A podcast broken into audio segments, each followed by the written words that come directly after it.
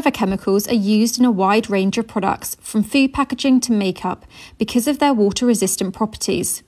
UK water companies are required to test for 47 different types of PFAS. If levels are considered high risk, guidelines suggest the water isn't used for drinking purposes. The Royal Society of Chemistry says this still exposes people to medium risk levels and doesn't cover thousands of other types of PFAS.